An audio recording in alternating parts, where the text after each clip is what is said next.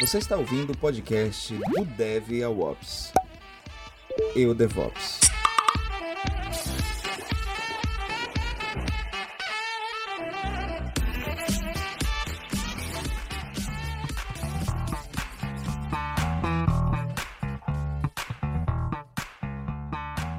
Potencializa, né? Isso cria uma possibilidade e também, o mais importante de tudo, a autonomia, velho. Porque uma coisa que eu tento, sempre tento fazer no meu time, eu não quero ser o bloqueio de nada, saca? Eu quero ser, eu quero ser a pessoa que, que desbloqueia. Eu quero ser a pessoa que, que, que tira os obstáculos da frente. Se eu sou obstáculo, me fala que a gente vai tentar achar uma forma, vou botar no meu backlog. Hoje eu sou obstáculo, mas botei aqui no meu backlog que a gente vai resolver isso. Salve comunidade DevOps, tudo bem com vocês? Hoje a gente está dando início a mais um episódio do Eu DevOps. É, eu vou deixar o Juliano apresentar o nosso convidado de hoje. Comunidade, eu tenho certeza que estava ansioso por um episódio com ele. Tem alguns livrinhos aí que eu já li, aprendi um pouquinho de Docker. Eu vou dar essa palhinha. Aqui do meu lado, não propriamente do meu lado, como eu digo, tem Isa. Isa, por favor. Fala comunidade, muito boa tarde, bom dia, boa noite. Como que vocês estão? Estão animados? Eu tô animado, hein? Falar de Docker aí, falar de umas coisinhas diferentes, eu tô, tô ansiosa. Eu acho que o convidado vai, vai alegrar o dia nosso aqui. Fala aí, Ju. Aoba, vocês estão bom? É, como o Yuri disse, sejam bem-vindos a mais um episódio do DevOps. É, bom, sem mais delongas, que agora a gente é três co-hosts, né? Então até todo mundo falar oi, tá, tá ficando grande essa abertura. Adorei! Ai, olha o sorrisinho dele, lindo. Uma carinha de bebê, perfeito. Arrasou. Adoro, menino. Ah. Eu já sei que o Hildon vai fazer alguma coisa depois disso. É, bom, vamos lá. Então hoje a gente está aqui com o Rafael Gomes. Se você não conhece Rafael Gomes, talvez você conheça o Gomex. É, ele é DevOps Tech Lead hoje, só que, cara, ele tem muitos projetos, muitas coisas é, que espero que a gente consiga, talvez, dar uma resumida aqui hoje no, no episódio. Mas ele é autor de livro, tem canal no YouTube, faz uh, stream na Twitch, é, passando conhecimento. Então, ele tem um, um, um projeto de disseminação de conteúdo bem legal. E como o Yuri e a Isa, eu tô, tô, bem empolgado com o episódio de hoje. Vamos lá. O Rafa, ou Gomex, é, quem é você? Então, o nome de batismo é Rafael Gomes, né? Eu, de, de, um tempo, no passado, eu queria achar um nick, né? Porque sempre foi muito difícil achar, registrar e-mail, registrar no, no, nas redes sociais em geral. Aí eu queria bolar um nick, né? Pô, eu sempre fui muito fãzão, assim, do, do movimento Linux, né?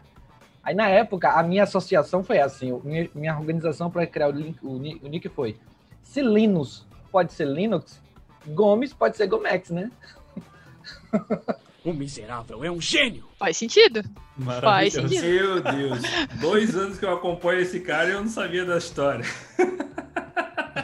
Aí o Gomex pegou, só que para meu azar, o Gmail não aceita e-mails a menos que seis caracteres hoje, eu acho. Aí não tem, Gomex não, não rola. Aí, tipo, uma paciência. Ficou legal, aí deu. Caraca, eu não sabia. O, o, sério, pô, o Gmail? Eu tenho quase certeza que sim, porque não tem Gomex, saca? Quando você envia e-mail, pelo menos na, na época que eu enviei, não chegava para ninguém. E, e, eu não conseguia registrar. E aí eu vi em algum lugar falando dessa regra oculta, né? Que você tem que ter no mínimo seis caracteres. Pô, Gmail, ajuda nós, cara. né? Dá, não, dá mas aí eu acabei, eu acabei comprando domínio e fiquei com o ah, meu próprio e-mail. Aí sim. Aí sim. Problem solved. Eu sou Gomex, né? Eu trabalho como DevOps assim, há algum tempo já, assim, eu diria que nos últimos cinco anos mais ou menos, né? Eu sou um ex-admin, né? Eu venho dessa área de sysadmin, né? Tipo, operações. Eu fiz um caminho que eu não aconselho para a maioria das pessoas, que é um caminho um pouco, um pouco enviesado, assim, eu diria, né? Que a galera entra na faculdade e tem essa lógica do escolher um time ou outro. Hoje, felizmente, é menos, né? Mas antigamente era isso, assim, era, era quase uma gangue, saca? Você entrava na, na, na faculdade, aí você tinha que ser ou da gangue dos dev, ou da gangue do. Da, que aí aqui no Salvador chamava. Não tinha esse negócio de operações, era CISA de mim. Era ou da gangue CISA de mim, ou gangue redes, né? ou gangue de, de, de, de desenvolvimento. Se você era de um, você tinha que odiar o outro, saca? Você tinha que falar mal do outro e tudo mais. Aí isso entrava e você saía do trabalho assim. E aí, quando você ia para o mercado de trabalho, você também entrava no negócio que era uma bolha própria. A galera não dialogava, as próprias bolhas de, de, de trabalhadores não dialogavam. Né? Então eu, eu trilhei muito essa parte de de mim, assim, sabe, por muito tempo. Aí, em um determinado momento, eu fui para um evento desse de uma galera da bolha de dev. Né? Um amigo falou assim: Ó, oh, vai rolar um evento, não sei o quê. Eu já tinha meio que dado, dado uma, uma, uma, visualizada no que estava acontecendo no mercado, né? É, vi, vi, o artigo do Guto Carvalho falando sobre DevOps. Falei, nossa, isso aqui é um, é um negócio, né? Que, tipo, isso aqui é um. Essa parada vai virar. Aí eu soube desse evento da bolha de dev e fui para lá. E não conhecia ninguém, velho. Cheguei assim sem conhecer zero pessoas. Eu era a única pessoa de mim na sala, na, na, na oficina. Da eu tava fazendo uma oficina contrária. de pipeline. a gente tá aqui no DevOps, tava... mas às vezes o Juliano encarna esse espírito de gangue aqui. E fica esses sysadmins aí, não sabe de nada, esses caras. Tudo isso é calúnia. Aí, como se não bastasse, ele pegou a Isa para ajudar na, na gangue dele de dev, entendeu? Aí aqui. Meu objetivo é a conquista! Eu queria deixar claro que o convite partiu ah, do Yuri. entendeu? Ah, agora faz sentido, Juliano. Agora entendi o convite. Entendi. Juliano, você pode lançar aquela boi velha do Roda Viva. Caluniador! Caluniador! Mentira! Caluniador! Mentiroso, caluniador. Caluniador e mentiroso. Caluniador e mentiroso. Caluniador e mentiroso. Mentiroso e caluniador. Nossa, aquele GIF, aquele GIF é sensacional. Aquele GIF é demais. É, aí, velho, eu no meio do processo, eu, eu descobri, assim, foi como destravasse uma parada na minha cabeça, saca? Eu falei assim, nossa, tipo, é isso, saca? Tipo assim, toda, toda a insatisfação que eu sentia lá no meu time, todas as dores, tudo que eu sentia assim do tipo, pô, porque não tá dando certo, tem alguma coisa errada, tem alguma coisa estrutural, não é possível, porque todos os lugares que eu vou, o mesmo problema, são as mesmas tretas, são as mesmas coisas, o que é que tá? Eu sentia uma, uma dor, aquela dor que você sente, você não sabe o motivo, mas você sabe que é uma parada que é, que é meio estrutural, assim, porque você vem em todo canto, todo mundo fala os mesmos problemas, todo mundo reclama do mesmo jeito. Aí quando eu descobri isso, uma, uma, uma parada travou na minha cabeça, né? E aí eu lembro como hoje, assim, o Robinho tava nessa sala, um amigo meu, virou um grande amigo meu, inclusive, depois, tá? O Robinho, se estiver ouvindo aí, abração pra você. Né? Ele chegou assim. Ô, Juliano, não é o Robinho da seleção brasileira, não, só para esclarecer. Não, tá? é o Robinho da seleção soteropolitana, porque esse cara manja muito, velho. Nossa senhora, ele manda muito bem. Ah, e ele hoje é DevOps, né? Ele na época não era, não, na época ele era Dev, mas hoje ele é DevOps.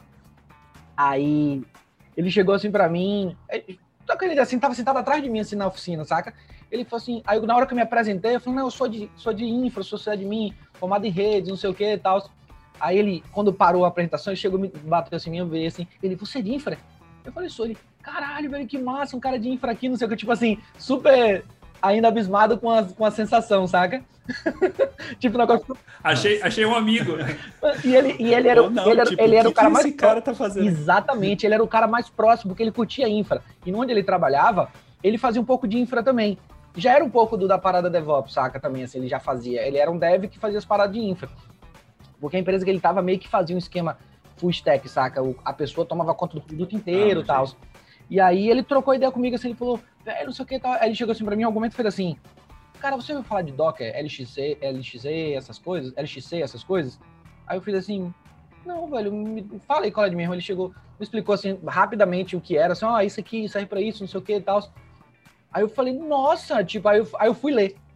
A parada foi tão louca que, tipo, no ano seguinte eu já tava palestrando no mesmo evento sobre Docker, saca?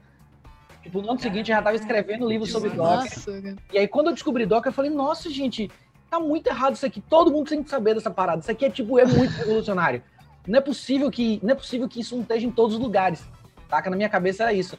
E aí, quando eu fui ver os materiais, não tinha nada didático sobre Docker. Tinha zero coisa. Tipo assim, tinha uma, uma, um manual, o material lá do, da documentação oficial e só não tinha uma coisa didática assim do começo ao final, saca? E que era uma coisa que naquela época, se eu, se eu, se eu tô entendendo, 5, 6 anos atrás ou um pouco mais, a gente ainda tinha que recorrer muito a, ao, não ao papel, mas ao manual. Ainda hoje tem, mas ao manual e, tipo, às vezes, por exemplo, um dia desse eu tava falando de Cilium aqui, de eBPF, e, tipo, o próprio João Brito falou: é, cara, beleza, é top a tecnologia, mas o manual é muito complexo. Ainda falta alguém desmistificar isso para isso abranger para a comunidade. Exatamente. É engraçado porque eu tava vendo exatamente isso. Eu tava vendo o pessoal lá da Rocket City, não fazendo propaganda, mas assim, né? É, eles estavam falando pergunta e resposta a respeito disso, e o, uma pergunta que mandaram foi: como que eu leio documentação? Eu acho muito difícil. Aí a resposta do, do cara foi: leia a documentação junto com alguma coisa prática da internet, para que você consiga entender o que está se passando. Total, total. Velho, e o que tem de documentação, que não tem tudo lá, saca? Não tá lá. Você, tipo assim, por exemplo, vou dar um, um exemplo clássico do Docker. Você vai lá, quando você quer dar o, o menos format que você formata a saída, né? Tanto do, do container LAS como qualquer outro. Por exemplo, todos os formatos possíveis que o Docker atende não tá lá. Na verdade, não tá nenhum. Tem assim, ó, menos menos format faz isso. Aí você fala, beleza, mas quais são os, as colunas que eu posso usar? Não tem. Você tem que abrir o código, você tem que entender de Go, aí você tem que abrir o código e ver que tá lá. O Docker Stats, por exemplo, o, Docker, o comando Docker Stats do Docker, ele exibe quatro dados de, de, de infraestrutura. De infraestrutura. Mas se você for na API do Docker usando Python, você pode usar qualquer outra coisa, eu fiz isso usando Python na época. Você usa Python e conecta na API do Docker, você tem mais conteúdo, mais dados que você pode pegar, coletar. E que tá lá é só o cara que, quando implementou, não colocou e ele não ensinou como fazer isso em nenhuma documentação. Então, tipo assim, tem muita coisa inexplorada. A galera sempre acha, ah, já tá tudo escrito. Não, galera, tem muita coisa que pode ser escrita. E aí, nessa época, foi exatamente isso. Eu falei, não tem nada escrito. E eu venho de uma comunidade de software livre muito forte, assim, desde o começo, assim, desde o começo da minha carreira como Linux. Eu, eu venho na comunidade do, do PSL, que não é esse PSL, porque do Partido Político. Meu projeto Software Livre. Companheiro. É o projeto Software Livre Brasil. Acho que é um negócio que quase ninguém manja hoje, mas assim, a, galera já esqueceu, assim. Mas foi um dos precursores, assim, dos movimentos bacanas de conhecimento aberto. Tinha aqui em Salvador, tinha em, em Porto Alegre, tinha no Brasil todo, saca? Tipo, tinha o PSL Brasil, né? Que era o projeto Software Livre Brasil. Aí tinha o PSLBA, o PSL SP, por aí vai. Assim como o Flisol, né? Que tinha, né? Isso, exato, tinha bastante. Eu organizava o Flisol aqui em Salvador. Era sempre essa pegada, assim, era, era o conhecimento para todo mundo, né? Todo mundo tinha essa perspectiva muito forte, assim. E aí, quando eu fui escrever o livro, o primeiro livro que eu escrevi na minha vida foi esse aí. Quando eu escrevi, eu falei, não, velho, eu vou fazer na perspectiva que eu acredito, saca? Inclusive, nos agradecimentos, eu botei agradecimento a Aaron Schwartz, que é para mim um grande, uma grande inspiração, né? O, o, o Brodinho lá que, que, que meio que ajudou a criar o Creative Commons, que foi um dos desenvolvedores do RSS, e se suicidou porque estava sofrendo um processo do MIT, né?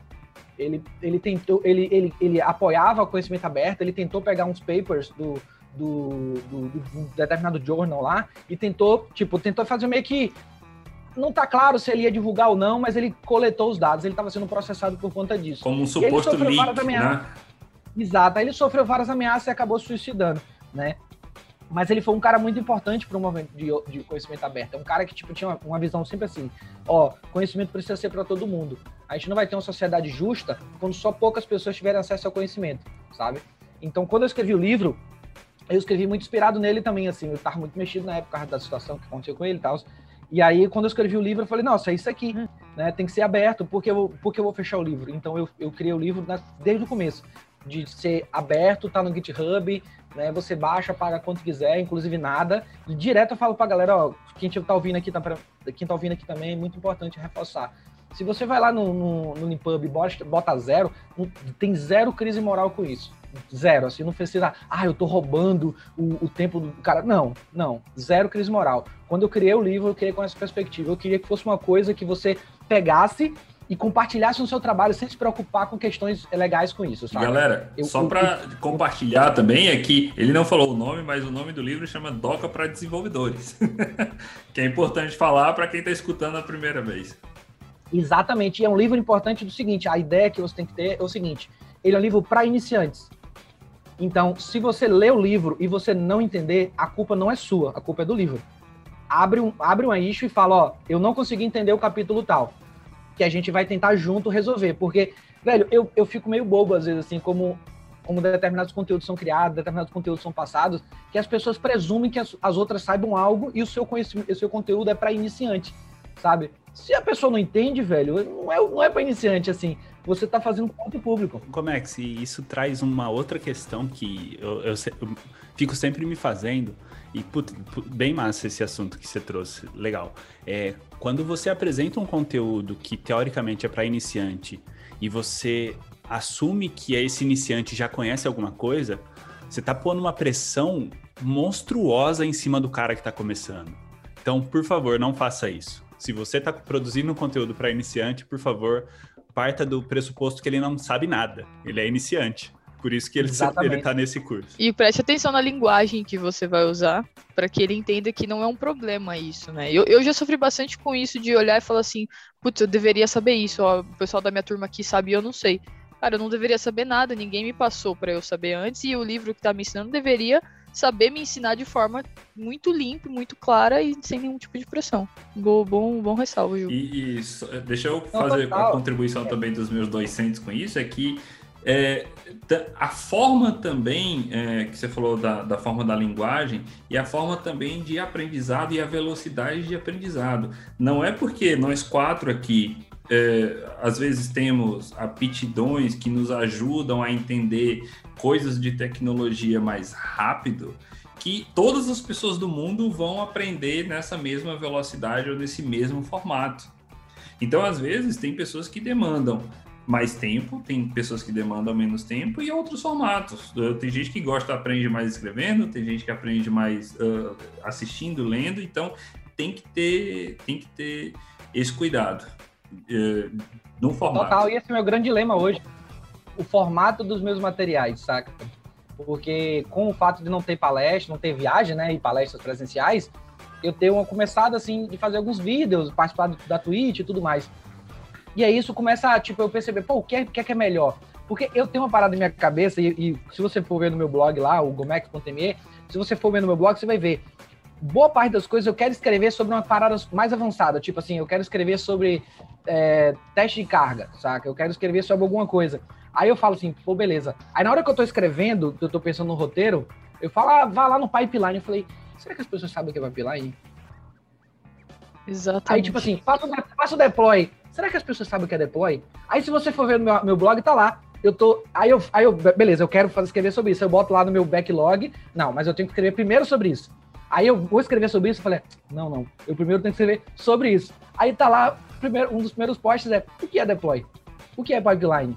saca? O que é teste? O que, o que tem que ter no seu pipeline? Perfeito. Para primeiro a, preparar terreno, porque inclusive eu estou escrevendo um novo livro, que é o Deploy em Produção para uhum. Desenvolvedores.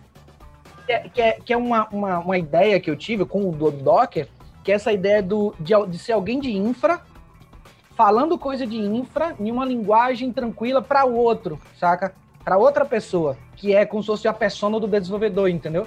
É tentando falar para ele, ó, não, não, é, não, é, não é um bicho de sete cabeças, sabe? Vamos junto, sabe? Vamos junto aqui, vamos, vamos, vamos fazer junto porque é possível, sabe? Aplausos.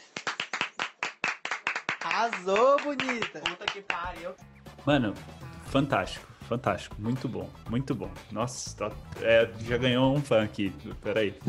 Agora, Agora, Gomex, outra coisa que é, a gente falando de Brasil, um dos motivadores de nós três uh, estarmos fazendo um podcast chamado Eu DevOps. O título é português, apesar do uh, DevOps, mas enfim.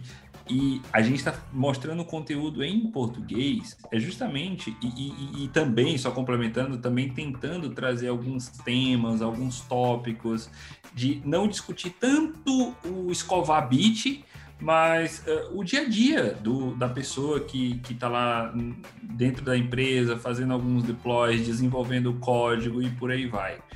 E você falou do pipeline, e eu, assim, hoje, infelizmente, o acesso ao aprendizado do inglês no Brasil não é tanto, melhorou muito, mas muita gente ainda não fala o inglês perfeito. Então, você imagina, por exemplo, uma pessoa que está escutando o DevOps hoje escuta, ah, mas eu fiz o deploy na minha pipeline, sendo que aí ele vai num outro, num outro podcast ou num outro conteúdo que não fala pipeline, fala esteira. E aí ele fala, mas caraca, velho, os caras fizeram um deploy na esteira e esse cara aqui fizeram um deploy na pipeline.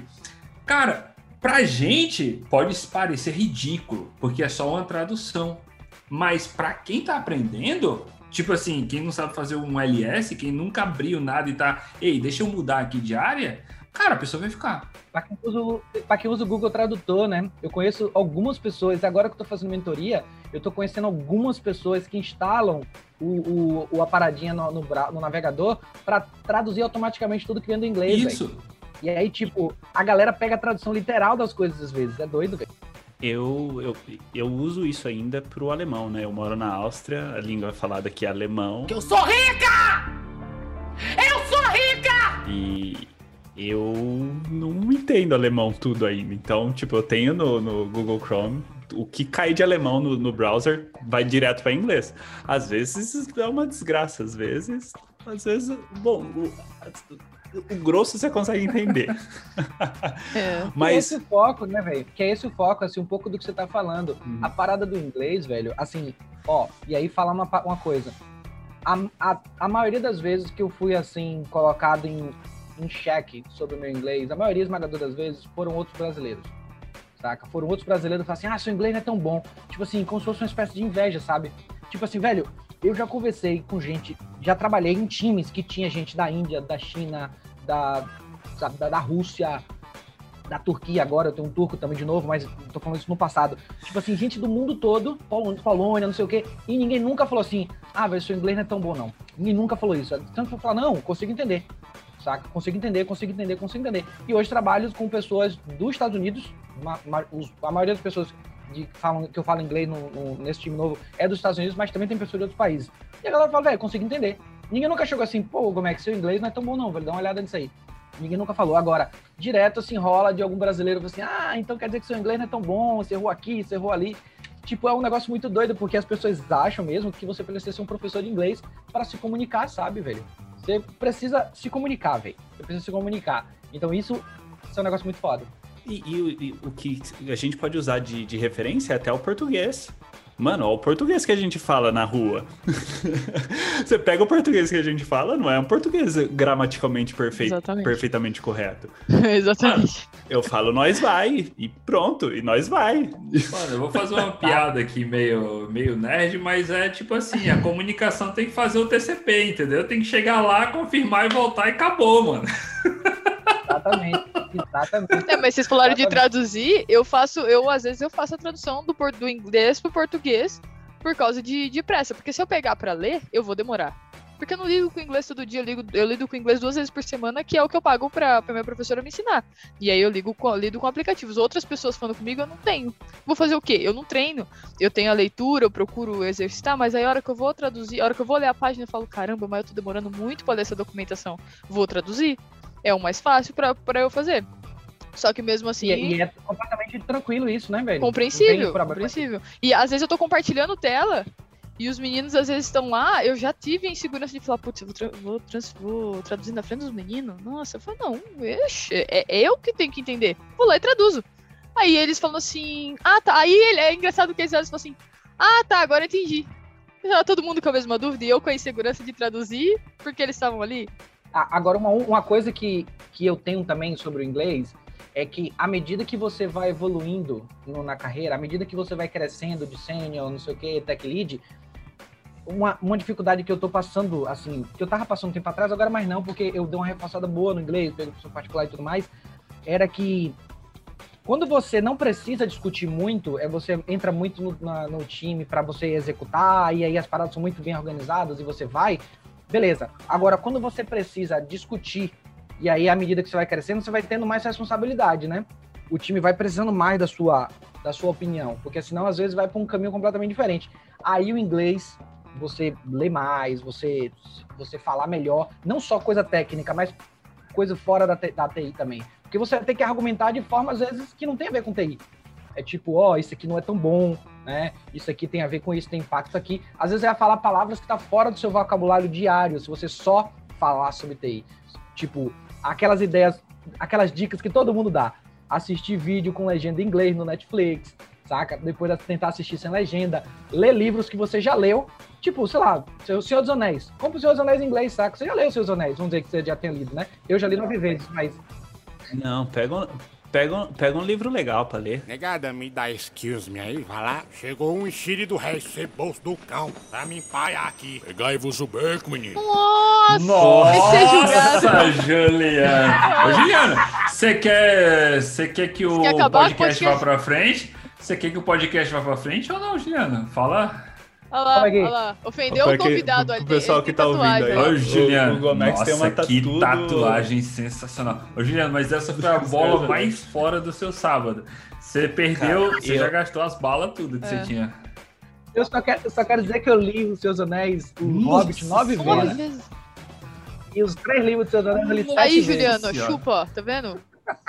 É papo reto, é assim, pau, que hora, papo, acabou, vai, todo mundo, todo Só mundo. pra, só pra constar, eu, eu não consigo nem assistir o filme do Senhor dos Anéis, de tão chato. Ou eu sempre durmo na cena que eles querem decidir se eles vão por cima da montanha ou por baixo da montanha. Eu durmo.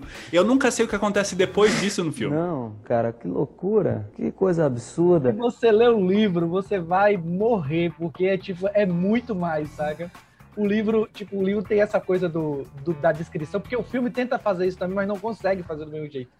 No livro, tipo assim, ele vai dizer a, a velocidade do vento, saca? Tipo, como as folhas caíram ao, ao, ao leste, do sol que vem do não sei o quê. Os caras descrevendo a árvore, saca? A, a vegetação.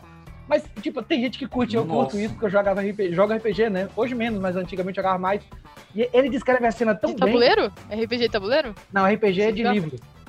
Ah, tá. Não, não, é praticamente a mesma coisa, muito massa. É, muito massa. exato, eu jogava, jogava muito Dangerous Dragon, GURPS, né, Storyteller. E aí, toda vez que eu ia mestrar uma, uma, uma coisa nova, ou ia jogar, eu li, o- eu li o livro de novo, saca? E aí o livro me dava muito, assim, muitas dicas de como descrever a cena. Eu chegava assim numa cena pra mestrando, né? Eu descrevia a cena inteira, né? Tipo, ó, não sei o que, a luz tá vindo assim, não sei o que. E aí a pessoa se sentia lá dentro, como eu me sentia no Pode livro. crer. E Muito por isso bom. que eu li tanto Muito ele, bom. saca? Agora, que massa. Eu gosto, eu gosto de, assim, você vai perceber que todas as paradas que eu consumo tem a ver com dedicação, saca? Tem a ver, por exemplo, eu gosto de Seus Anéis porque você vai olhar, olhar, você fala assim, ah, o cara achou uma espada no chão.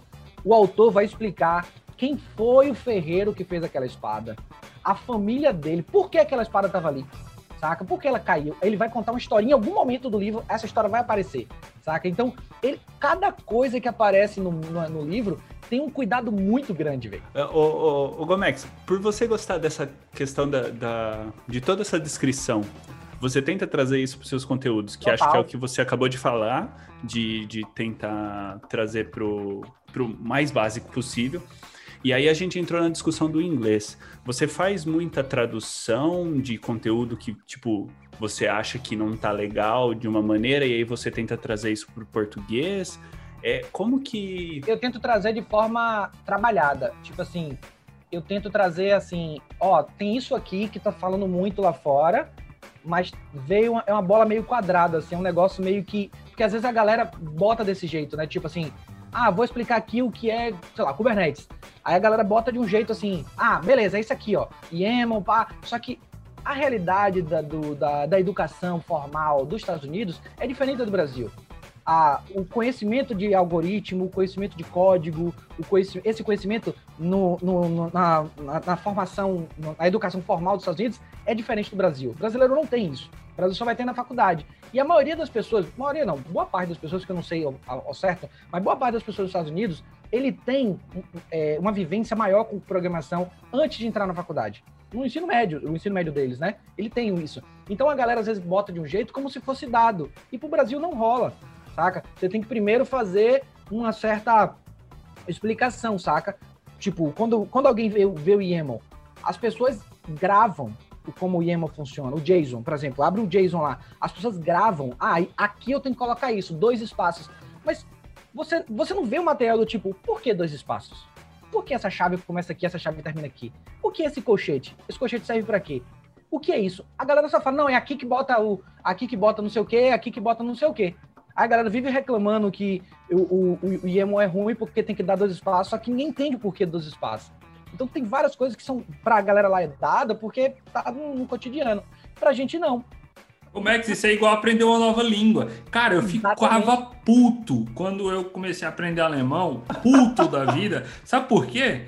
Hoje, graças a Deus, eu falo eh, bem fluente, por sinal, mas no começo eu falava, oh, mano, por que disso? Por que vocês usam essa palavra? Por que, que mesa não é feminino e masculino? O cara falava, não sei, velho.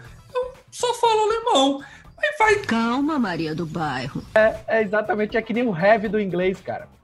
Tipo, você usar o I have, I have, the, é, tipo assim, você tem, é um negócio meio passado, saca? Present perfect. É, present perfect. Você tem que dizer meio que tipo assim, é um passado que você não diz o tempo, saca? Você, tipo assim, quando você quer falar eu fiz, eu fiz no passado, mas você não quer dizer que eu fiz ontem, não sei o que, aí você tem que botar o have.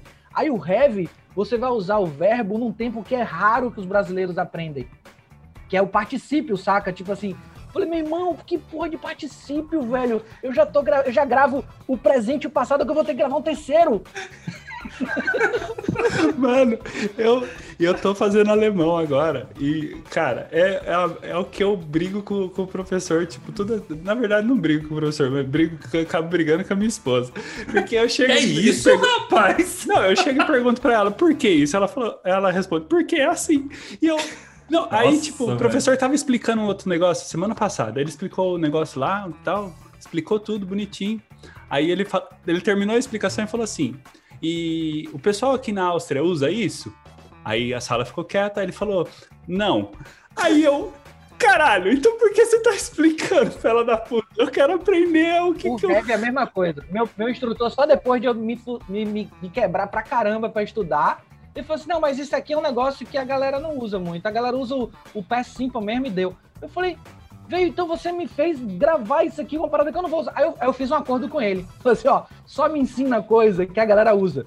E aí deixa claro quando a galera não usa, porque eu vou decidir se eu vou botar essa coisa no, minha, no meu pendrive ou não, saca? Porque é muita coisa, velho. É muita coisa. E eu tenho muita preocupação, saca? Quando eu trago conteúdo. Muito. É tipo assim, eu queria um conteúdo que fosse ou para o, meu agora, que eu rolo, faço muito isso também.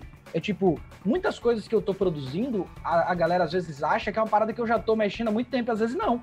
Às vezes o meu processo de conhecimento passa por um processo de uhum. ensinar também. À, à medida que eu tô ensinando, eu tô, eu tô aprendendo mais.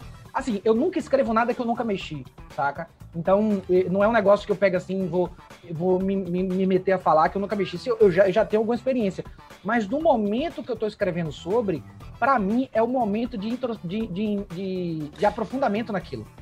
O momento que eu mais aprendi Docker foi quando eu escrevi o livro que eu tive que abrir código, que eu tive que fazer não sei o que. Aí eu aprendi muito mais, saca? Toda vez que eu vou dar uma palestra sobre algo, é, eu aprendo muito mais do que todo mundo tá me ouvindo, saca? Porque na hora que eu vou falar, eu passo pelo um fire na minha cabeça, sabe? Tipo assim, eu, porra, mas é isso mesmo, né? É, é, realmente isso. E é isso meio que reforça. Às vezes eu falo e depois eu corrijo, saca? E isso vai.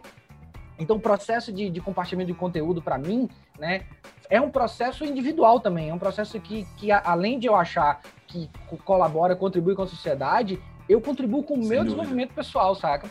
Então eu tenho muito cuidado com relação a isso, assim, é, de, de, de tentar voltar, de tentar deixar claro determinadas coisas, de tentar ir lá no basiquinho, assim, falar, mas eu também gosto de falar sobre coisas avançadas. Eu tenho feito pouco isso, eu tenho feito, mas vou tentar fazer mais, né? Eu tenho, eu tenho, eu tenho tentado, assim, é, sugerir, assim, ultimamente eu tenho feito muitas proposições, né, do tipo, pessoal, e se a gente fizer tal coisa? Porque tem várias paradas que a, a galera acha que tá tudo dado. Todo mundo, quando entra na área, acha que tá tudo dado. Não, tá, não, tá tudo óbvio. É eu só não descobri a obviedade ainda. Mas não são óbvias, gente. Se você vê IAC, o, o, qual o jeito correto de fazer IAC? Você pergunta para as pessoas, cada um tem um jeito. Você, a, aí vamos num, elemento mais prático. Helm. Como é que você usa Helm? Tipo, aí você vai perguntar. Eu, eu fui na Cubicon, perguntei pra galera da comunidade da Como você usa Helm? Como que vocês estão usando Helm? Os exato, os desenvolvedores. Aí cada um falou de um jeito, velho. Tipo assim, eu já falei, a galera meio que. Porque a galera fica com medo, assim, de, de ser opinionated, né? Porque é, é, a, é a palavra do momento, né? Opinionated. Ninguém quer, quer ser opinionated mais. No passado, todo mundo era, mas hoje ninguém quer ser mais. E aí, quando eu perguntei isso, a galera ficou meio com o pé atrás de falar. Aí eu cheguei e sugeri, ó, eu faço desse jeito. O que é que você acha? Aí uma pessoa concordou, aí outra falou, ó, não sei, eu não posso falar, mas eu faço diferente. Então as coisas ainda estão se por se construir, por se consolidar.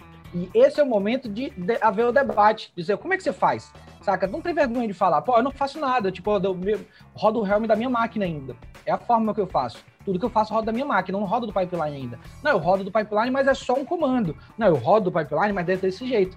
E aí, esse debate, ele precisa ser feito, e precisa ser feito de forma franca, porque as pessoas entram na, na, na, na nossa área com uma ideia que todo mundo é, tipo, sei lá, o DDH da vida, saca? Tipo assim, todo mundo é o grandão, que manja de tudo e sabe de tudo, né, ao extremo. Não é, velho. Não é, saca? Não é. Nem todo mundo é o Hightower, saca? Que o Hightower fala sobre tudo. Tipo, o Hightower manja de um monte de coisa. Mas as pessoas que estão intermediárias, iniciantes, elas não estão nesse nível, saca? Você a, a parada do, do, da grama do vizinho é sempre mais verde, saca? Você sempre acha que aquela outra pessoa manja muito mais do que você. E às vezes, em determinado assunto, ela sabe tão, tão quanto você, entendeu? Igor Max, jogando, jogando uma, uma Acho que é uma pergunta aqui na mesa é, virtual que a gente está aqui. É. O que, que, vocês acham? Eu não estou agora com, com, dados para fazer um data driven, mas uh, o que, que vocês acham que o, no Brasil hoje está faltando em relação a criadores de conteúdo para TI? Vou falar da minha percepção. A minha percepção é que existem hoje muitos criadores de conteúdo para desenvolvimento. Para desenvolvimento, então tem muita gente criando coisa para Python, para JavaScript, para uh, Java e, e por aí vai, Go também. A Ellen faz um trabalho lá fantástico. Mas eu acho que apesar de você, o Jefferson, o pessoal lá do Cubecast e outros, que também eu não tô, posso estar esquecendo, que fazem um trabalho fantástico também para a infra, mas que ainda tem pouco conteúdo em português. Tem muito conteúdo em inglês, óbvio, e, e óbvio, para você administrar um, um, um, Kubernetes, um Docker, uma cloud, você vai usar muito conteúdo em inglês, porque tem, a maioria das coisas são em inglês, mas eu acho que para preparar essa demanda que hoje o Brasil está sofrendo, porque eu vejo que tem muita empresa querendo migrar para microservices, migrar para cloud, mas falta profissional no Brasil. E falta também eles a preparação em português. O que, que vocês acham? Vocês acham que tem essa, esse desbalanceamento ou não? Aí acho que a pergunta vale para os três. Tá, deixa eu tentar falar aqui o que eu acho. É. Eu vi um. Tenta, Juliano. Eu, eu vi um... Tenta falar o que você acha. eu vi um. Putz, acho que foi um post no LinkedIn de alguém que eu sigo lá. E aí o cara tava falando sobre a importância do, do inglês na, na vida das pessoas. Assim, tipo, eu acho que tem um dado que no Brasil, acho que só 3% das pessoas falam inglês de uma maneira satisfatória, eu acho. Eu não sei se esse dado é correto. Mas quando você pega é, quando você pega e procura, é, acho que a palavra, acho que a palavra que o cara usou era aprender e learn. Quando, quando você procura aprender no Google, você tem X uh, resu resultados. Quando você procura learn no Google, você tem 100 mil vezes X resultados. Então, a questão de saber o inglês é a questão de ter acesso a toda essa informação. Tipo, você não precisa ser o fodão que vai sair falando inglês para todo mundo, mas eu acho que todo mundo precisa entender um pouquinho para que ele consiga ter acesso a toda essa, informação que já existe lá. Concordo, concordo. E na verdade, mas tem um outro detalhe do, do, do conteúdo em português, que não é só a, o conteúdo, saca? Porque o conteúdo ele é online, ele é mundial, né? Ele tá na rede. Mas tem um detalhe que eu ainda não consigo explicar o motivo, mas quando não há um, um, debate acontecendo no Brasil, pode até ser feito em inglês, porque isso não acontece. Isso eu não vi ainda no Brasil isso. Um, um, um conteúdo produzido por um brasileiro em inglês entrar no debate das redes em português. Não aconteceu ainda. Eu talvez aconteça no futuro. Geralmente isso acontece a partir de um conteúdo em português também já. Mas o, quando o conteúdo traz, quando é trazido para o Brasil e ele é exposto para a comunidade de uma, de uma forma, independente seja inglês ou não, ele é debatido e isso entra na, no, na, no mercado.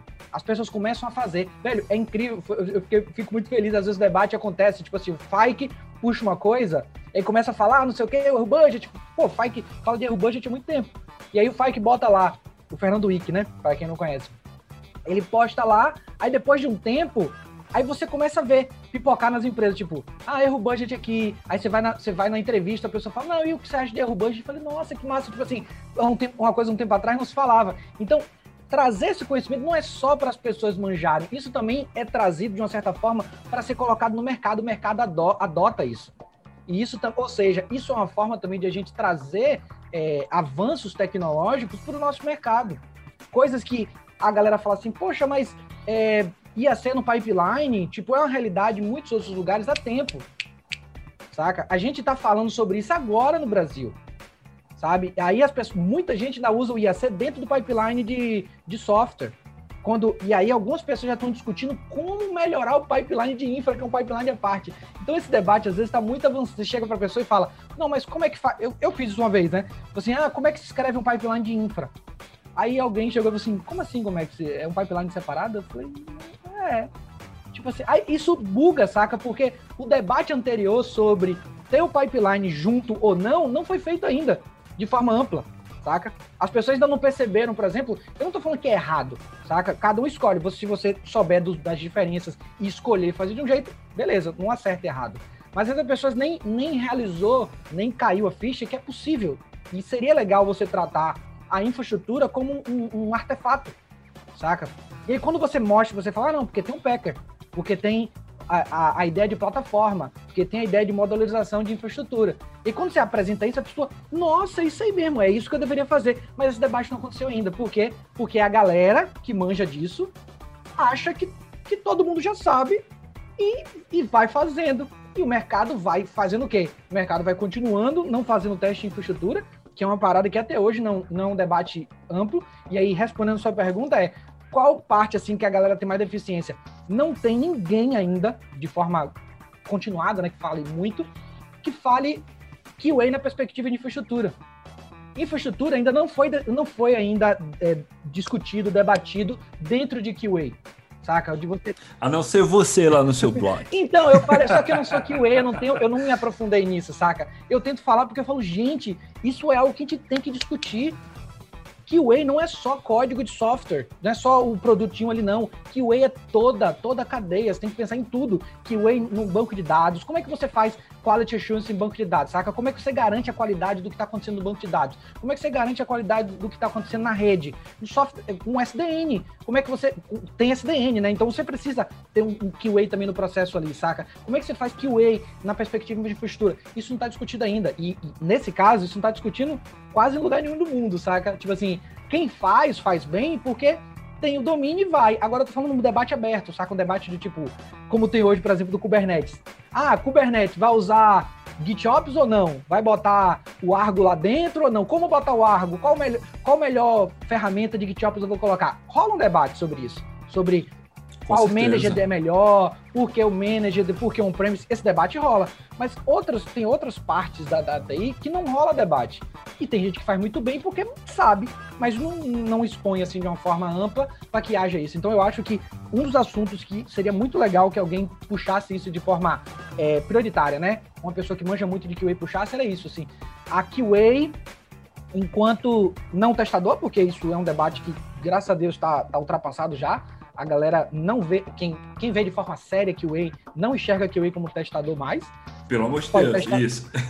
Pode testar também, mas assim, não é um negócio, porque antigamente era QA era igual a testador. Igual a testador, né? tipo assim, é verdade. Assim, ah, você entrou um QA no meu time, ah, então é o cara que vai fazer o teste para mim. Graças a Deus, isso hoje é um negócio meio que acontece em alguns lugares, beleza, mas não é isso que o mercado pensa dele mais. E eu queria que a gente avançasse um pouco mais nisso para a infraestrutura, sabe? E eu puxando a sardinha um pouco para o meu lado, a parte que me cabe. É, porque para mim é muito doido, assim, eu, eu, comecei a fazer palestra sobre teste de infraestrutura em 2014, se não me engano, 2014, 2015, saca? Caraca, eu sete anos. No, eu fiz a mesma palestra no passado e pergunto para as pessoas, quem é que faz aqui é, IAC? O número de pessoas aumenta, né? Tipo assim, antigamente de 100 pessoas que tava lá, sei lá, 20 fazia IAC. Aí hoje você pergunta, 70 fazem IAC, 80 fazem IAC, saca? Mas o número de pessoas da segunda pergunta continuou quase o mesmo. Quem testa esse AC? A galera, tipo, como assim testa? Como assim eu, testa? eu rodei na minha máquina, tipo, né? Eu rodei, eu rodei antes. Eu preciso testar no pipeline. Tipo assim. Funciona na minha máquina. Entendeu? Cara, Então, no episódio passado, esses dois falaram pra mim: Ah, mas funciona na minha máquina. Eu falei: Ô, meus amigos, Charlie é Brown. esse, esse debate nesse nível não aconteceu ainda, saca? E eu venho falando isso há muito tempo, aí, aí vira meme do tipo, ah, DevOps é fazer merda em escala, né? E, e, tipo, porque antigamente você fazia merda numa máquina só, hoje você dá o, o apply, você destrói a empresa toda. Então, mas é isso, saca? Por quê? Porque não há debate sobre isso.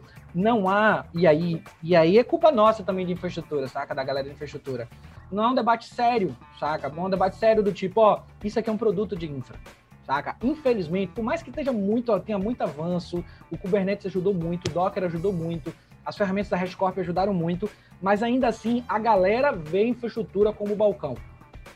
O time que tem um balcãozinho que recebe ticket para criar cluster, saca? Putz, velho. Putz, cara. Muitos lugares ainda são assim. Você tem um time de DevOps, velho. Nada contra de ser um time de DevOps. Eu tô no time de DevOps. Mas eu vivo criticando dentro da empresa, velho. Não tem como. Não, a gente não tem, não tem escala. Tipo assim, Mas, imagina. mas Gomex, desculpa te interromper, mas você acha que esse balcão. Porque, assim, eu sou. Eu também fui sysadmin. E, e lá atrás eu sei o que era receber um ticket e aí troca esse teclado ou troca esse monitor. Eu sei o que é isso. Os meus amigos desenvolvedores talvez não, mas eh, enfim.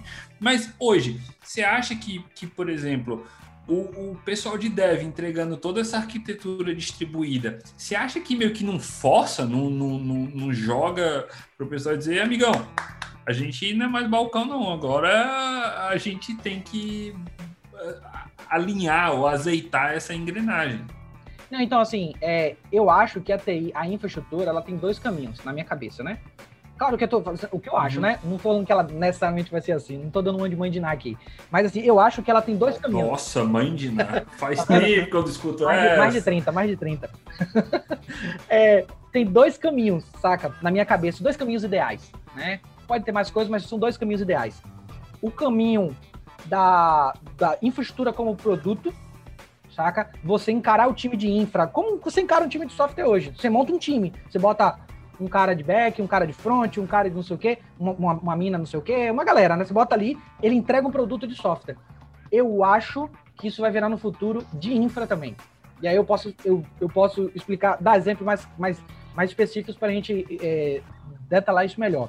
E o outro caminho é o caminho que atenderia essa demanda, que é o caminho de consultoria interna. Que aí tem a, que Uhum. flerta um pouco com QA, saca? É, é, é, é uma, é uma fronteira ali com QA, que é a pessoa que olha para o que está sendo produzido de software e aponta questões de infraestrutura. Então assim, ó, pô, tá vendo essa, esse aqui? Isso aqui tá hardcoded dentro do. O, o endpoint tá hardcoded dentro do código? Não dá. Ah, não, não, mas eu só tenho um. Eu falei, ó, você só tem um agora. Mas pense que esse seu software é feito para escalar. E se você meter o service mesh? Você vai, vai mexer, mexer no código? E aí, pô, você escreveu esse template, esse template Helm. Pô, não era melhor você botar isso como uma variável, fazendo um range? Porque e se no futuro você precisar trocar? Você vai, você vai comitar de novo mesmo? Você vai comitar um negócio novo para trocar um valor? Então, tipo assim, não precisa, era só você trocar uma configuração. E aí você trazer o 12 factor de novo, tipo, numa perspectiva de infra pra galera de, de dev. Para quem não conhece, o 12 factor, é 12factor.net é um assim, para mim hoje é a minha bíblia, saca? É tipo assim, é o que eu levo debaixo do braço para conversar com qualquer dev. Sabe? Porque é isso, é isso, é tipo assim, é os 12 mandamentos do DevOps na minha cabeça. É tipo, tá ali, saca? Tá tudo escrito ali. Ô Gomex, então, pegando, pegando justamente esse teu ponto é, da interação com o desenvolvedor, Isa, quando- no teu dia a dia, você já tem algum tipo desse, desse tipo de interação é, é, com, com o desenvolvedor no sentido de discutir essas coisas ou você ainda vê uma coisa muito longe? Meio. a gente procura discutir, a gente procura fazer a nossa parte ali de tentar verificar a melhor forma de atuar, a melhor forma de fazer e trazer pra dentro do time, né? Pra gente não ter essa questão do balcão que vocês falaram. Chega lá, dá um ticket pro cara, o cara vai lá e faz. Só que tem hora que não funciona assim. Tem hora que você de fato tem que ir lá, dar o ticket pro cara e ele fazer. Entendeu? Justamente por ainda não ter essa cultura tão forte do, do, do DevOps, né? Que a gente fala ali, pra gente poder atuar em conjunto. A nossa cultura não é tão forte assim, né?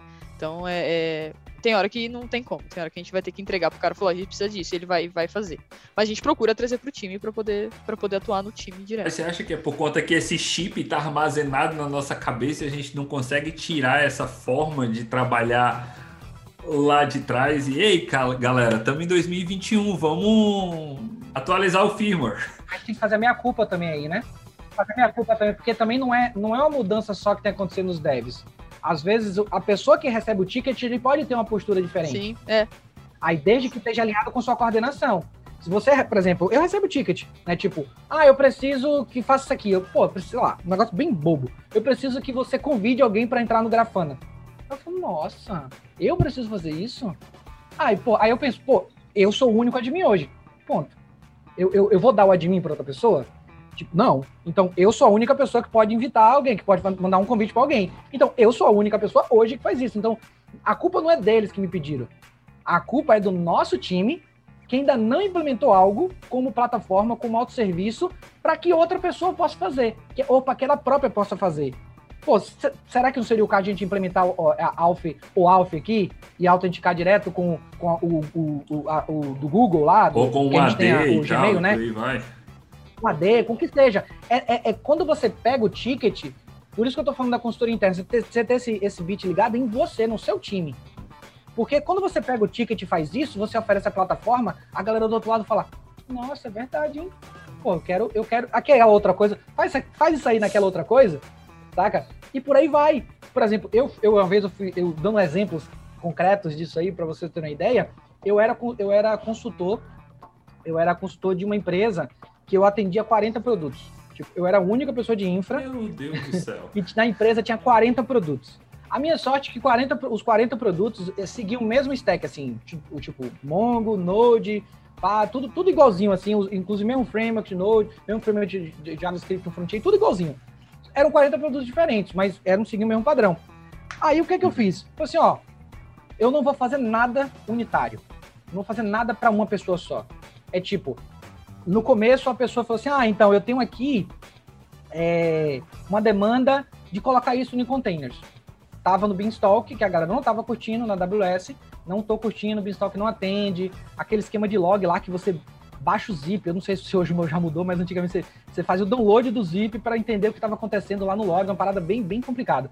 E o Beanstalk não estava bem, a gente migrou do Beanstalk para o SS.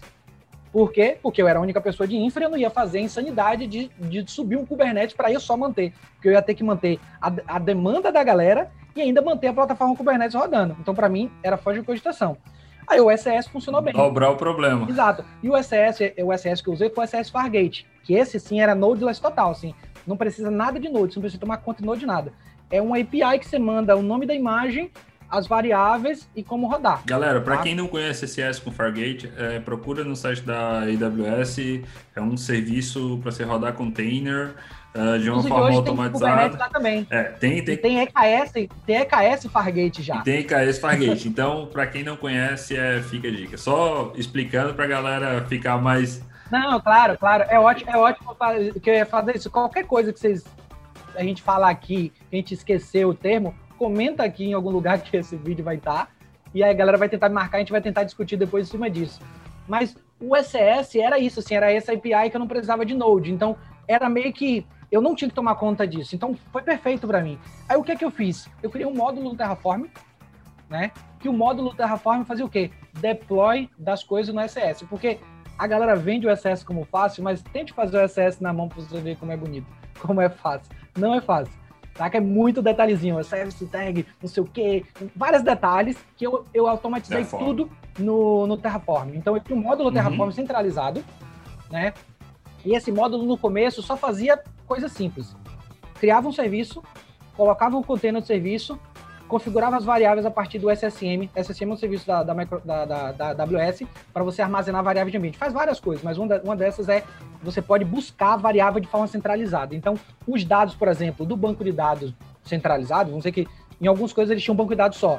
Aí o endereço desse banco de dados estava lá. O endereço de todos os endpoints era um só. Então, quando eu trocava para um, eu trocava para todo mundo. Então isso foi uma coisa que a gente resolveu também, que era variável no, no, no Beanstalk, que era tipo loucura.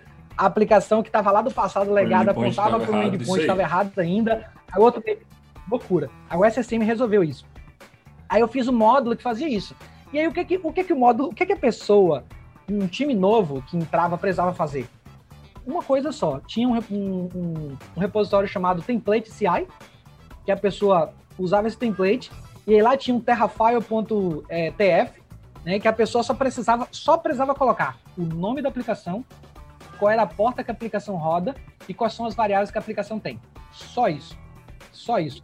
E chama, e chama o, o, o Terraform lá e aí E cria. Isso aí estava pronto já no CI, no template do CI. Já estava lá. Se você quisesse botar um passo a mais, você entrava lá no, no, no CI, lá no arquivo de CI, no YAML do CI, e acrescentava. Mas se você não mudasse, o, o CI já era prontinho, perfeito já. Zero, zero necessidade de coisa, porque inclusive ele lia o repositório, o nome do repositório, cortava e falava: o, esse pipeline é desse produto aqui.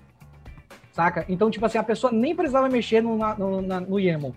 E para audiência e para audiência da gente, é, fica a dica, por exemplo, para ajudar nossos amigos desenvolvedores, por exemplo, um Juliano ou uma Isa da vida pode pegar e clicar no antelinha e já subir um container e aí já a sandbox lá da aplicação de vocês já está pronto. Não Exato. precisa mandar ticket pro pessoal da Info para criar VM, A para galera criar container, para criar Kubernetes, para criar A nada. galera alucinada. Facilita a vida dos nossos amiguinhos desenvolvedores. Por A galera favor, ficou alucinada quando, quando eu botei o módulo e fiz, fiz uma apresentaçãozinha para a primeira pessoa. A galera, como assim? É, é tipo, é, é de fato eu só clonar isso, botar meu código aqui e, e dar o commit que vai acontecer? Eu falei, é, é, é assim mesmo. Tipo, e aí, é, então, na verdade, a minha aplicação vai ter HTTPS, a minha aplicação vai ter balanceamento de carga, a minha aplicação vai ter monitoramento no CloudWatch, a minha aplicação vai mandar log centralizado e já vai consumir todas as variáveis que são compartilhadas na empresa toda? É. Com, com esse esforço, copiar e colar uma parada e rodar no seu, no seu repositório. Então, tipo, isso que era. Isso na minha, foi consolidando cada vez mais, que são produtos de infra. E aí, quando o time B, por exemplo, chegou um time um dia e falou assim: Ah, eu quero usar o API Gateway, eu preciso muito usar o API Gateway. O que é que eu fiz? Eu peguei lá no módulo Terraform, coloquei uma, uma- um conjunto de arquivos novos e coloquei a feature de API Gateway nesse módulo, que é um produto de infra, para aquele time. E aí, quando o time, o time que queria usar API Gateway, ele só precisava mudar a versão, porque eu versionava o módulo Terraform, na hora que você ia consumir Sim. lá o módulo centralizado, porque o, o- o código do Terraform era um só. O Terrafilezinho era só Hum. que eu chamava de RG. Era o RG da sua aplicação. Ele consumia da É, galera, para quem, é, quem não conhece Terraform, o Terraform você consegue fazer umas tags e chamar. Então, por exemplo, às vezes numa tag superior você consegue botar uma funcionalidade que está inclusa só nessa tag e fazer o deploy no AWS. E na outra tag essa funcionalidade não está, então ela não vai ser deployada na AWS. Então, quem que- Exato, porque no source do Terraform, quando você aponta para o módulo, você pode apontar tanto, que é o mais comum, você aponta para uma pasta, que está no mesmo lugar onde você está, mas você Uhum. pode também apontar para apontar um Git. Git, isso E aí. era essa a sacada. E aí no Git, lá no finalzinho, eu botava a branch, que era o nome da tag. E eu- aí eu apontava direto para a tag. Então o que, é que eu estava fazendo? Eu estava entregando um artefato de infra naquela tag. E aí quando eu lançava uma feature nova, eu falava, ó galera, saiu a versão 1.1. Nessa versão, se você usar ela, você agora pode usar API Gateway. Como é que eu uso API Gateway? Você bota uma flag nova no seu RG chamado API Gateway to True. O que, é que eu estava fazendo? Eu estava usando o conhecimento de feature flag para infraestrutura. E você, tipo, se a pessoa só quisesse se manter atualizada, né? Ela só precisava mudar de 1.1 para 1.2 Ô, e gente, não a gente tem que pegar esse, esse, esse pedaço aqui do, do podcast e transformar isso num vídeo tutorial no YouTube.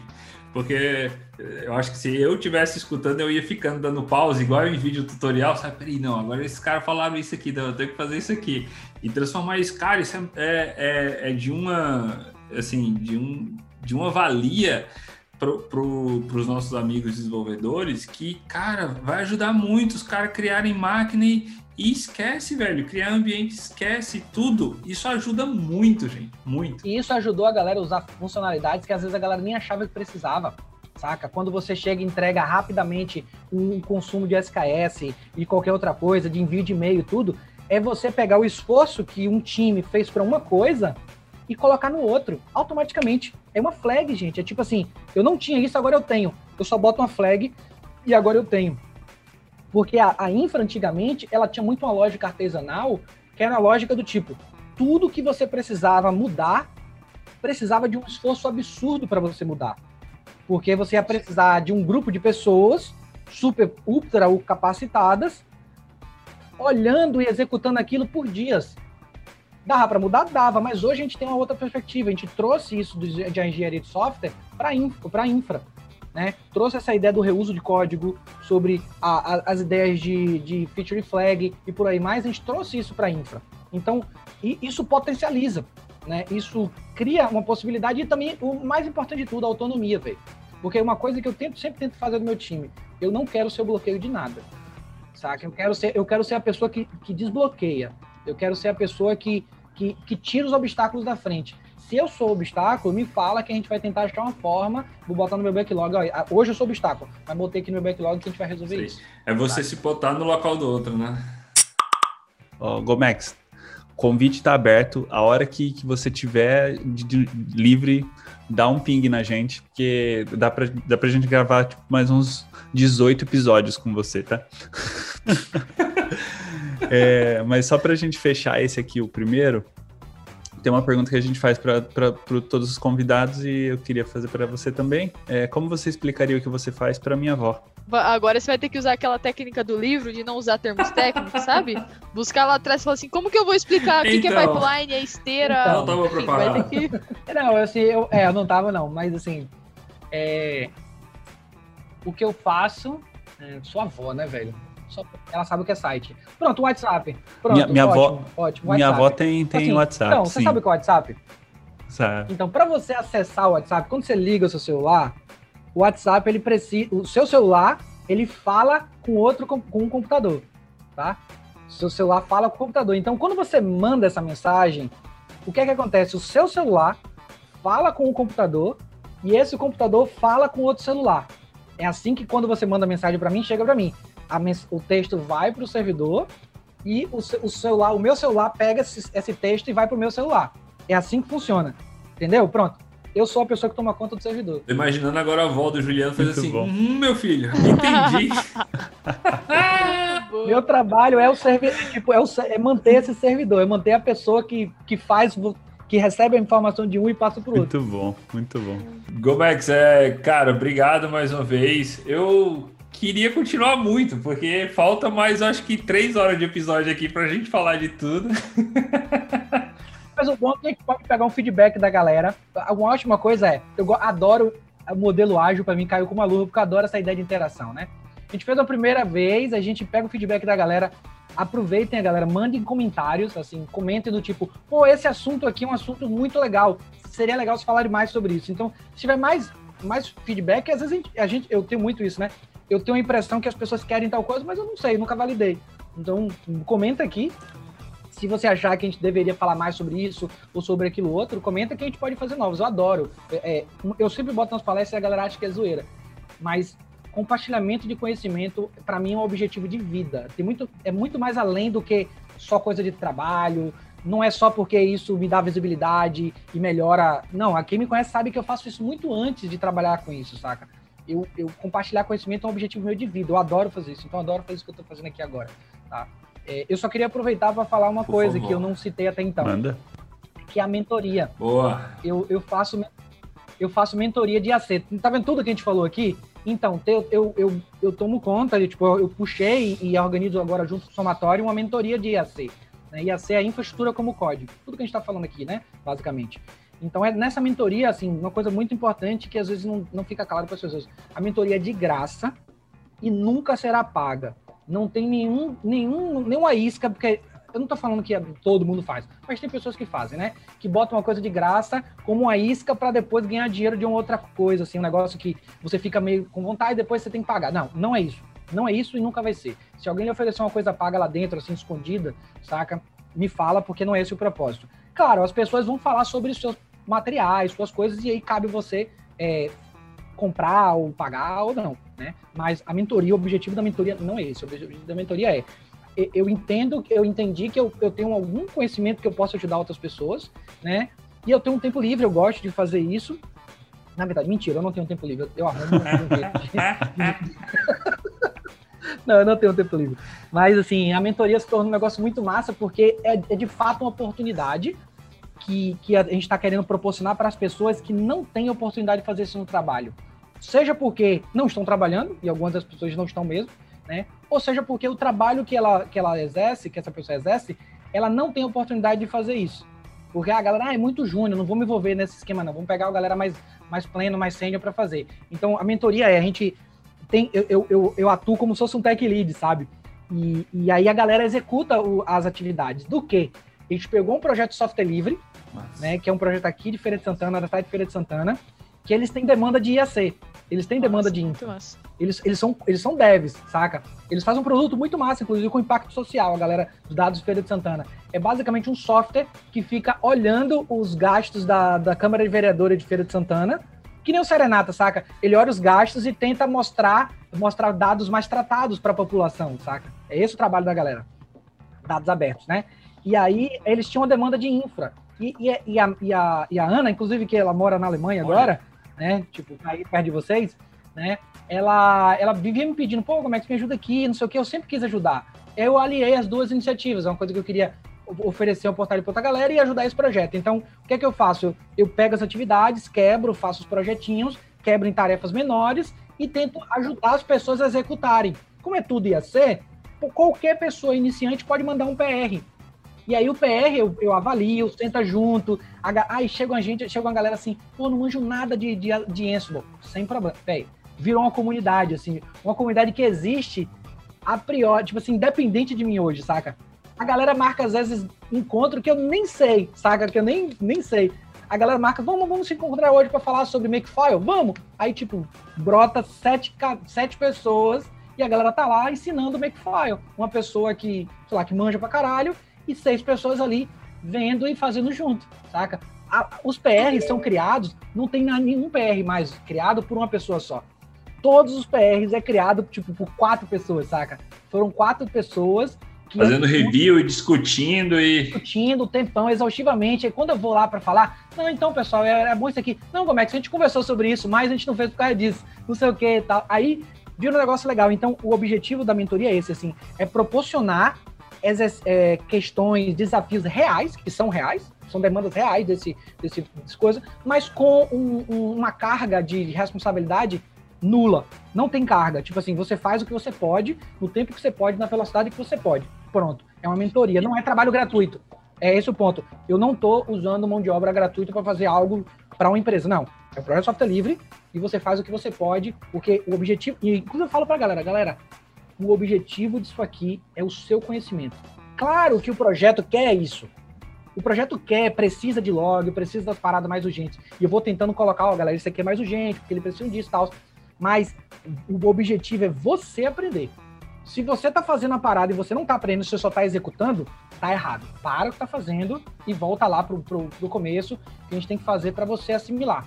Saca? E no meu ponto de vista, o engajamento é diferente. Quando você pega um projeto de verdade para você contribuir, eu acho que isso gera um engajamento muito maior do que você pegar, pô, cara, desenvolve, sobe um, um, um cluster Kubernetes para mim, só para você saber como é que sobe um cluster Kubernetes usando uh, Terraform, usando ele, sei lá, um, um Ansible, alguma coisa para configurar. Eu Exato. acho que é diferente, o engajamento muda. Não, e tem vários impactos, velho, que eu, eu nem previ, sabe? Tipo, tinha um, cara, tinha um cara que era engenheiro, engenheiro eletrônico, que ele tava querendo mudar de carreira já há um tempo saca? Uhum. Aí ele colou na mentoria e hoje o cara trabalha em Kubernetes, saca? Caraca, E como, e como tipo, que eu acho o projeto, o Gomex? Como é que, como é que faz?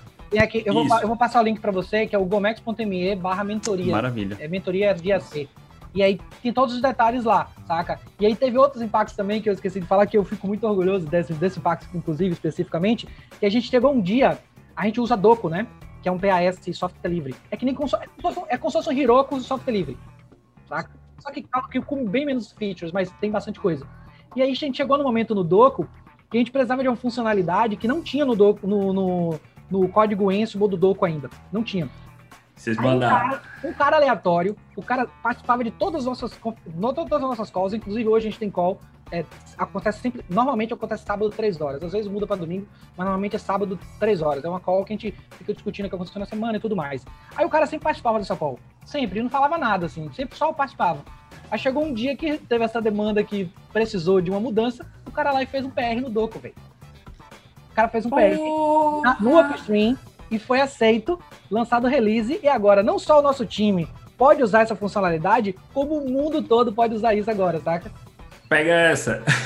Massa, massa demais. Pega essa. Caraca, Aí, eu fui falar velho. com o cara, falei, cara, que massa, velho, você tem experiência nisso? Ele, não, como é que isso é a primeira vez?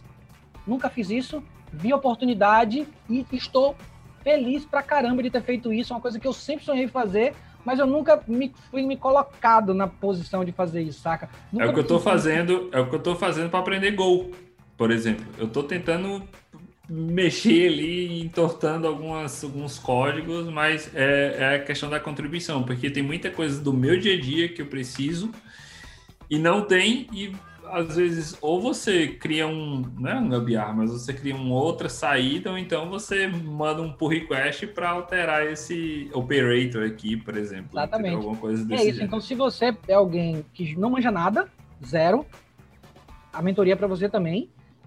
Você no começo você vai ter um pouco mais de dor, porque você vai ter que aprender o básico, que é ter uma galera lá muito interessada em ajudar, a galera ajuda, a galera é super solícita, a galera é super, assim, abraça mesmo quem tá chegando, saca? A gente tem um cuidado muito importante também, um cuidado especial para pessoas que são de grupos minoritários, assim, quando a gente vê uma mina entrando, assim, sempre tem uma, outra mina que já tá lá, que cola nela, que ajuda, ó, não fica aqui, vamos lá, vamos junto, vamos marcar aqui uma, uma call, pessoas negras, pessoas LGBT, saca? Então a gente tem um cuidado muito especial para as pessoas, que a gente sabe que essas pessoas são muito maltratadas em outros espaços. Então a gente tem um, tenta dar um, um cuidado especial para a pessoa perceber que ela é importante ali, saca? Então a gente tenta fazer um cuidado bem, bem, bem, bem forte.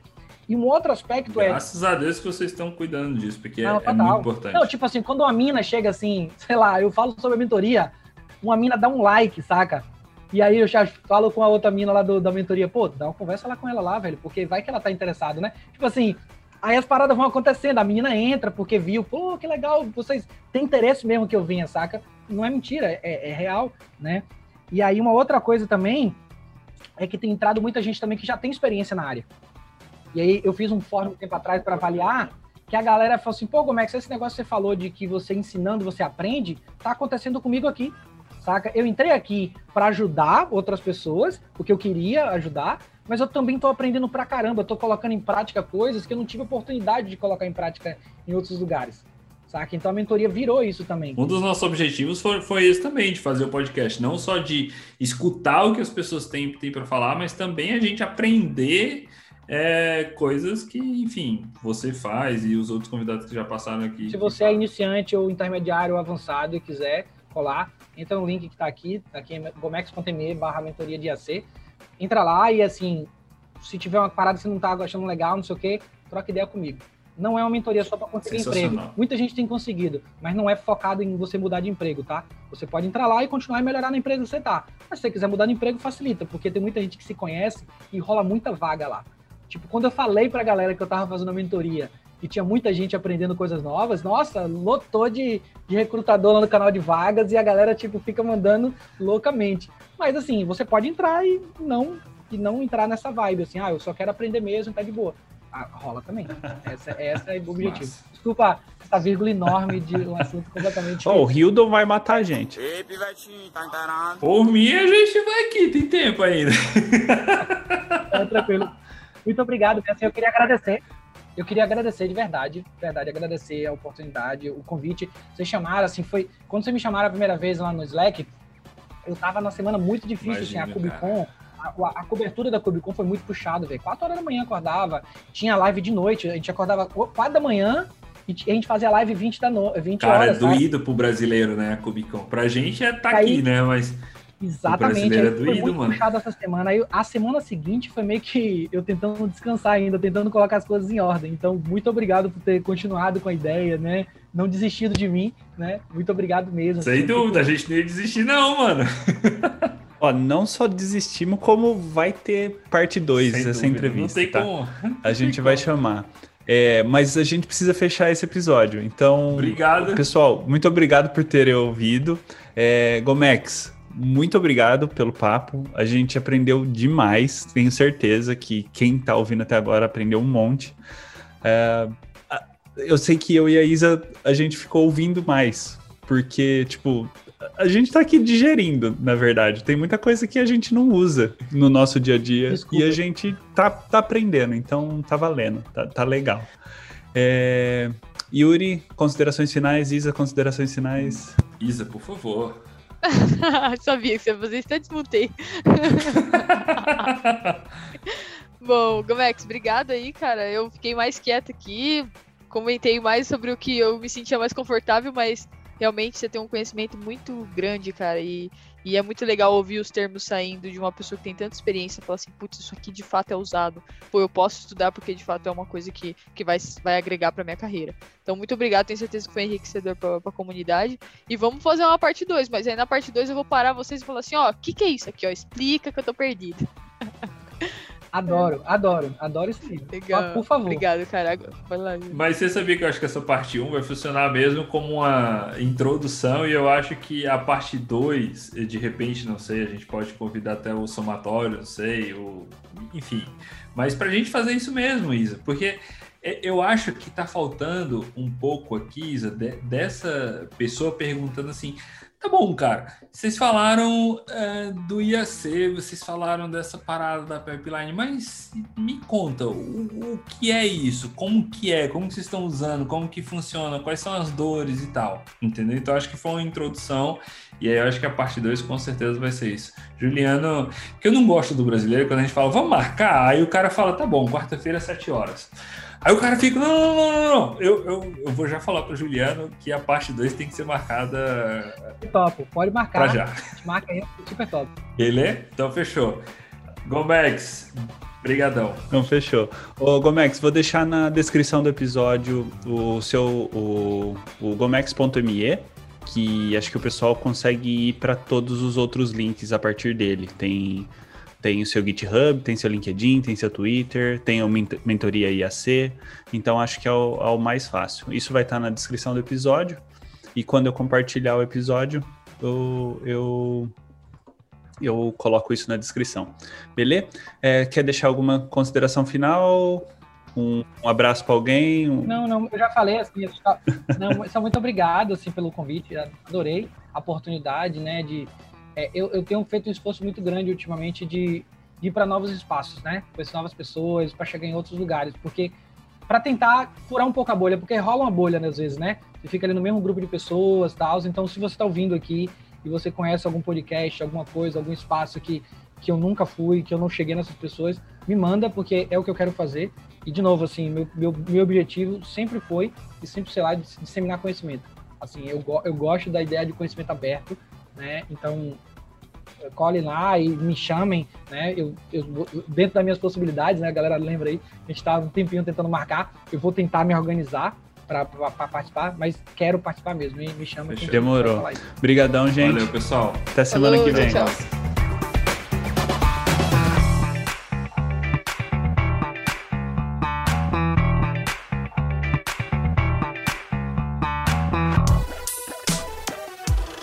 Podcast é editado por Radiola Mecânica. radiolamecânica.gmail.com